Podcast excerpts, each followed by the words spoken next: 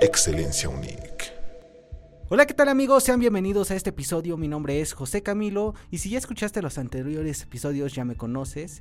Y esta vez tengo un tema muy interesante porque vamos a hablar sobre el cine y la televisión. ¿Cuántos de nosotros no conocemos el cine? ¿Cuántos no hemos visto una película? Tal vez ustedes sí, tal vez no, pero pues hoy tenemos para ello un invitado que me daría el gusto de presentarlo. Su nombre es Daniel es licenciado en Ciencias de la Comunicación, tiene una especialidad, así como lo oyen, una especialidad en fotografía cinematográfica, es productor audiovisual, docente en, en diferentes universidades de Puebla, fotógrafo y también es colaborador con diversos medios de la comunicación. Daniel, ¿cómo estamos? Hola Camilo, muy buenas tardes, muchísimas gracias por la invitación. Muy bien y aquí muy agradecido contigo para estar en tu programa. El agradecido y el afortunado soy yo. Y pero pero antes de empezar quisiera que nos dijera cómo lo podemos seguir en sus redes sociales. Ah, en mis redes sociales, en Instagram me encuentras como dancerp79 y en Facebook me encuentras como Daniel Cervantes Foto. Y a nosotros nos pueden seguir en todas nuestras plataformas como Podcast Unique. Y a mí si quieren seguirme, porque voy a tener detrás de cámaras, me pueden seguir como José Camilo 599. Aparte de lo que ya comentábamos, ¿qué más ha hecho? ¿O con quién ha colaborado?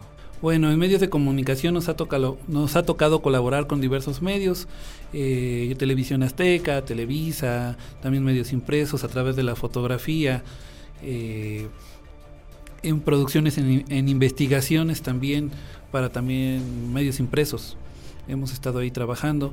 Y en producciones audiovisuales pues también colaboramos con este con algunos amigos que son productores. A nosotros también nos ha tocado hacer diferentes tipos de programas para este pues para redes sociales o para algunos compañeros que están en los medios. Y bueno nos dedicamos y nos especializamos en esto de la producción. Y también por gusto. Bueno ya que platicábamos qué es lo más importante de estar en un proyecto de cine o televisión mira lo más importante híjole esa pregunta tiene muchas respuestas. No hay un más importante.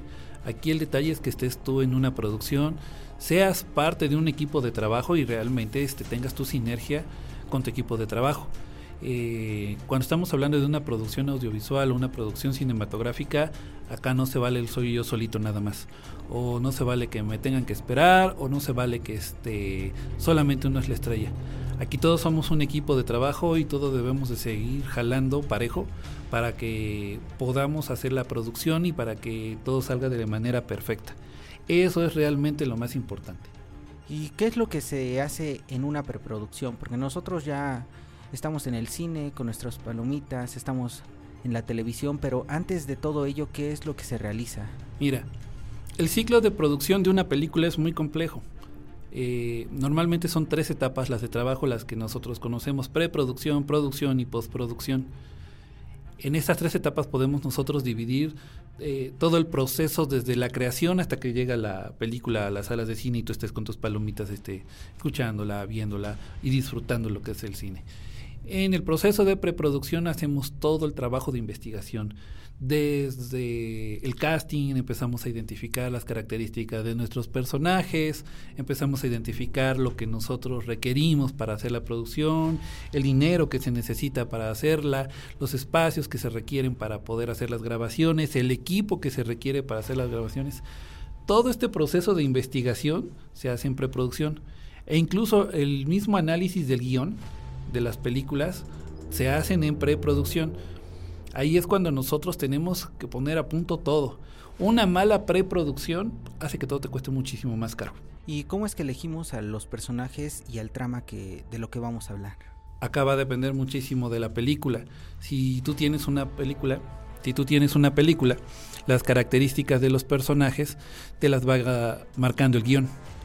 ¿Qué quiere decir esto? El guion te va a decir por ejemplo, si el personaje tiene que ser alto, tiene que ser bajito, o si tiene que ser mujer, o si tiene que ser un hombre, o si tiene que ser de piel morena, si tiene que ser de piel blanca, o qué características. Ya teniendo las características del personaje, entonces sí voy a hacer un casting. Y en el casting lo que yo voy a buscar es la personalidad del personaje. Tengo las características, pero ahora qué personalidad quiero darle al personaje, cómo va a ser su forma de ser. Todo eso nosotros lo buscamos cuando se hace el casting. Están los actores, ellos mismos interpretan eh, el productor analiza su gesticulación, analiza las formas de ser de este, en este caso de los actores o de las actrices, y así van identificando si tal persona puede ser ideal para tal personaje o no. Y ya cuando tenemos a nuestro equipo seleccionado, los ingenieros, los camarógrafos, los personajes, ¿cómo es la comunicación que se tiene? ¿Se les da indicaciones precisas antes o durante el rodaje se va diciendo qué es lo que se hace, los movimientos que a lo mejor faltaron y todo ello? No, todo ya está preestablecido. Eh, nosotros llegamos a una etapa de producción ya con un guion. Eh, para que ustedes se imaginen, los guiones pueden tener alrededor de mil, mil doscientas hojas fácilmente. Eh, tenemos guiones literarios para que los actores o las actrices puedan identificar bien sus, sus diálogos. Tenemos guiones técnicos que están hechos para los camarógrafos, para nuestro director de cámara, para nuestro director de luces, porque una toma mal hecha eh, es dinero.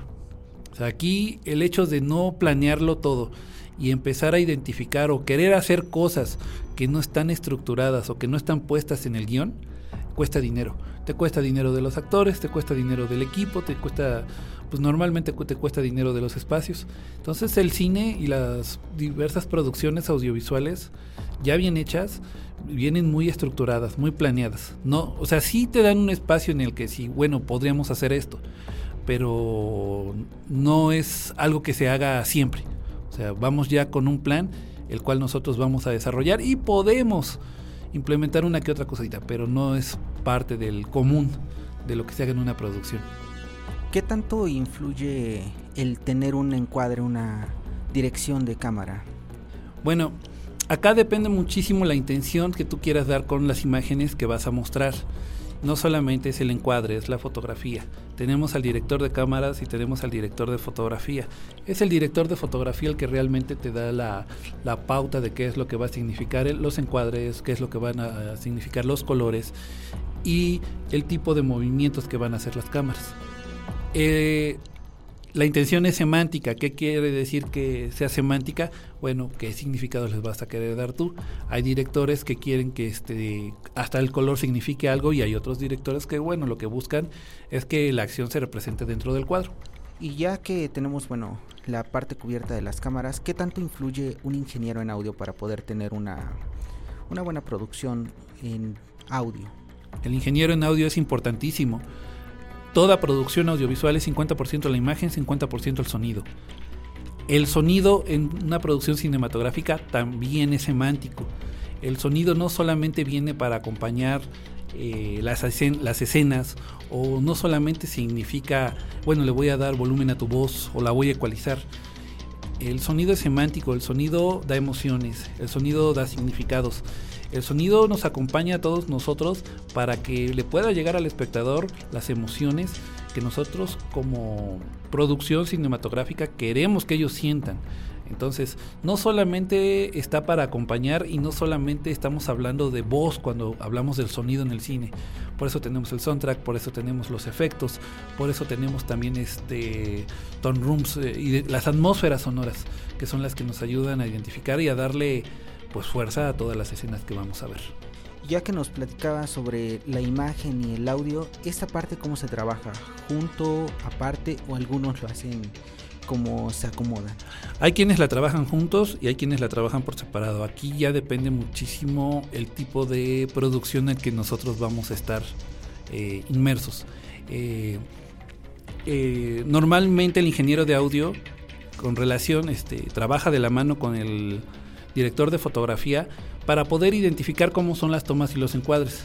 Entonces, imagínate, pensaríamos que el ingeniero del audio no tiene por qué saber cómo va a trabajar la cámara 1, la cámara 2, la cámara 3, o si va a haber diversas cámaras, o este, cómo van a ser sus encuadres, pero sí, sí lo tiene que saber, porque ahí es como va a poder identificar eh, el entorno del cuadro en el que él va a poder trabajar. Si, por ejemplo, nosotros queremos hacer eh, bueno, si vamos a estar trabajando la atmósfera sonora, vamos a trabajar el audio de una escena en específico, pero la escena es un plano cerrado, entonces el ingeniero de audio tiene la posibilidad de moverse para poder colocar los micrófonos de cierta manera. Pero si la toma es abierta, no va a poder trabajarla de la misma manera que si fuera la toma cerrada. Y ya nada más para terminar, ¿existe una diferencia entre una película de animación a una película en rodaje con personas reales? Sí, claro. Eh, porque cuando tú estás hablando de animación, eh, sí tienes que atraer diferentes tipos de acciones, sensaciones, movimientos, características, pero al final vas a tener una persona que va a doblar eso, que va a tener que aprender a hacerlo, pero no está, no está viviendo la acción en ese momento. Y la persona que, y cuando estamos hablando de un rodaje donde los actores están viviendo lo que están actuando, es completamente diferente. Es, es eso, es, es la vivencia lo que hace diferente este tipo de producciones. Pues muchas gracias Daniel, la verdad es muy interesante bueno, platicar sobre el cine y la televisión. Sé que es muy corto, hay muchos muchas cosas que cubrir y es muy poco el tiempo para poder platicar sobre ello y para eso pues existen las carreras en donde podemos aprender sobre el stop motion, el time lapse, de el tiempo de grabación, cómo hacer un guion, pero pues es un placer siempre poder aprender un poco más sobre bueno, con las personas que ya tienen experiencia en este medio. Gracias a ti Camilo por la oportunidad y pues como tú dices, hay espacios en donde uno puede eh, aprender un poquitito más, puede desenvolverse, especializarse. Eh, pues la misma Universidad TONIC es uno de estos espacios con la carrera de Ingeniería en Audio, la cual te ayuda con sus carreras a poder especializarte, por lo menos te da una entrada para que tú puedas identificar qué es lo que te gusta dentro de este gran mundo que que te ofrece y tú puedas este ahora sí que elegir bien tu camino. Y otra pregunta, ¿tienes alguna película favorita? Sí, sí tengo una película favorita, trilogía este, favorita y es la de Volver al Futuro. Pues ya lo saben, vayan a ver la película y déjennos en los comentarios de Instagram, Facebook, qué les pareció la película que que nos recomienda en este caso Daniel. Daniel, nada más para terminar, ¿nos puedes repetir otra vez tus redes sociales? Sí, claro, en Instagram, bueno, en Instagram tengo pura fotografía, ahí vas a ver pura imagen, fotografía que me gusta subir, estoy como dancer79 y en Facebook me encuentras como Daniel Cervantes Foto eh, y ahí vas a poder también ver parte de todo lo que es nuestro trabajo.